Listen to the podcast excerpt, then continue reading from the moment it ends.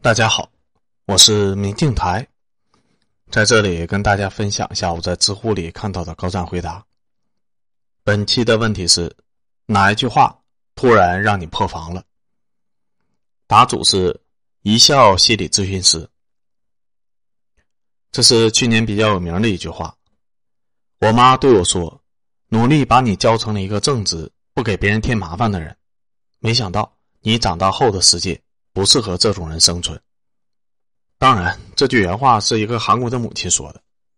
在下面有一个评论，是那边有个诺诺。那现在的世界适合什么人呢？社交牛逼症吗？到处给人添麻烦的巨婴，还是卑鄙无耻的小人？说白了，就是嫌弃遇到的人素质低呗。但人的素质高不高，一方面看你自己怎么面对这个世界，另一方面也是看你所处的环境。没有能力让自己处于更高级的环境里，偏偏觉得这个世界怎么这么糟？我认识的韩国人都是这样，从来不会觉得自己有什么错，或者是怎么可以改善，都是傲慢而且自大，总觉得全世界都理所应当的照顾自己，所有人都应该让着自己。如果有什么错了，全世界错了都不会是自己错了。而我的理解是，这只是衡量一个人的其中一个方面而已。社会那么复杂。我们在跟别人竞争的，只是输在正直上面吗？说的好像我们不正直了就能赢了似的。如果一个人的能力很强，正直绝对是一个加分项；如果一个人的能力很弱，认为自己就是因为正直所以才能力弱，那会不会是有另外一种可能呢？那就是你没有什么其他的优点，而你也不想改变，也不想学习，正直就是成为了你的一个借口而已。另一个匿名用户的回答：台湾高中毕业生可凭学测成绩免试申请大陆，包括清华大学、北京大学、浙江大学、中山大学、厦门大学等二十六个省市的四百余所高校。看到了很多评论，有义愤填膺、痛斥不公的，也有冷眼旁观、冷嘲热讽的，还有觉得没什么大不了的。看来网络作为情绪的宣泄平台，确实起到了应有的作用。其实台湾免试申请只是一个导火索罢了，背后是已经存在了很多年的教育不公平问题。我个人于二零二零年在河南省参加高考，虽然距离高考已经过去了三年，但我仍然忘不了高中班级后面贴着“多考一分干掉千人”的巨型标语，忘不了下午下课时班主任所说的“你们只有十五分钟吃饭时间，来去食堂要跑着去”。六点钟必须要回来上晚读，也忘不了我母亲为了我的成绩夙夜难寐，以至于三年来苍老了许多。恐怖的高中记忆片段，三年后仍然以噩梦的形式零零散散的出现在我的生活中。那种没有任何自由的、充满着窒息的压抑的气氛，被近似于疯狂的整体氛围所裹挟，犹如监狱和集中营一般的生活，是令我异常痛苦的。在这样的氛围下。教学不再是为了让学生探索世界的未知和奥秘，让学生在学习中感受到欢愉、快乐和享受，而仅仅是为了教学生如何在考试中获胜。越来越少的学生对为什么是这样和原理是什么感兴趣，反而把总共有多少种题型、他会怎么考这样的问题奉为圭臬。而我经历的这些，有些人可以仅靠着某种神秘价值而完全使自己免受其害。我知道少数民族同学有加分好，为了民族团结，我理解。我知道北京、上海教育资源好，教出来的学生更有创造力，所以招他们多些。好，我承认。我知道西北偏远地区的教育资源差，所以他们可以用更简单的卷子。好，我牺牲。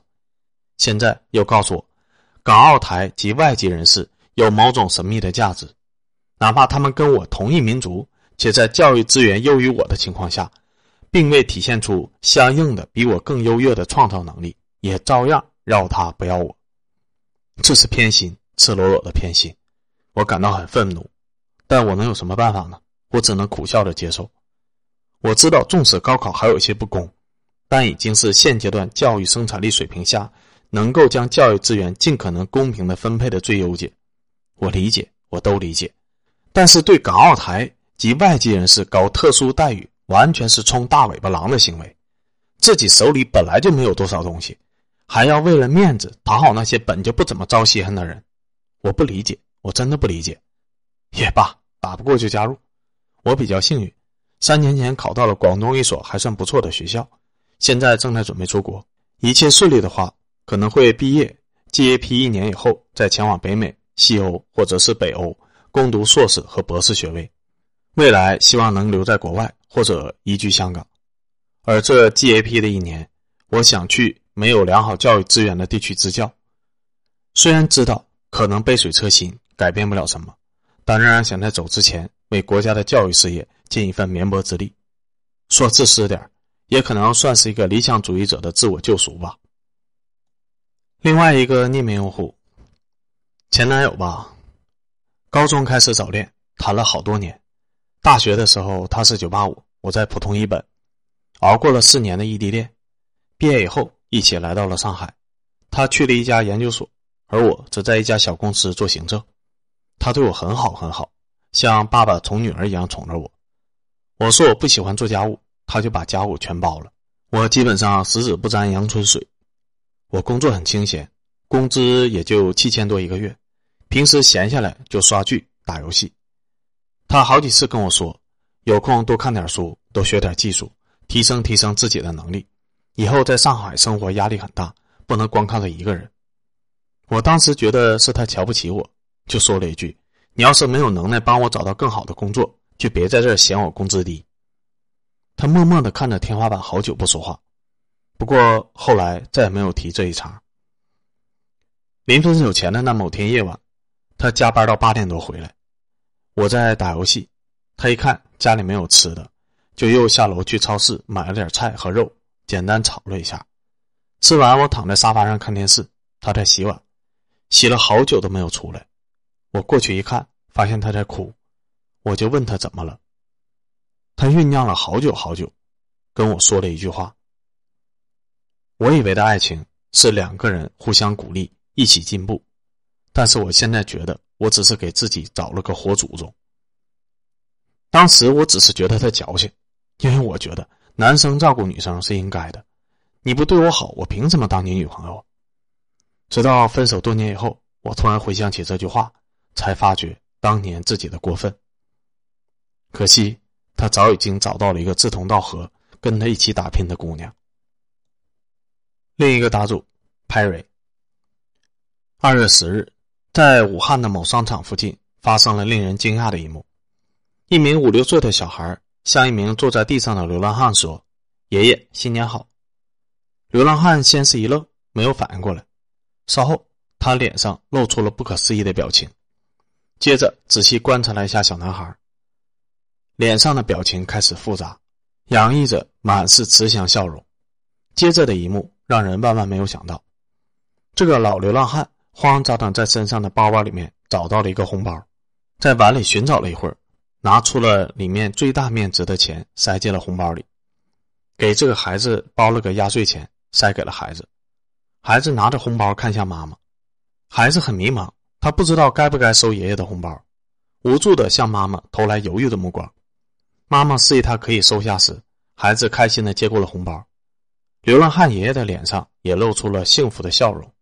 接下来最暖心的是，孩子妈妈包了一个更大的红包。让孩子给爷爷送了过去，爷爷的眼圈一下子就红了。另一个答主鸭之将至，我因为接到了长途单，连续跑了十八个小时的车，我回到家已经天亮了。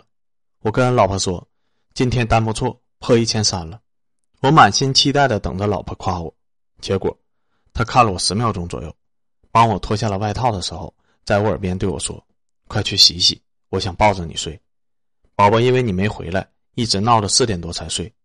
他很想你，我也是。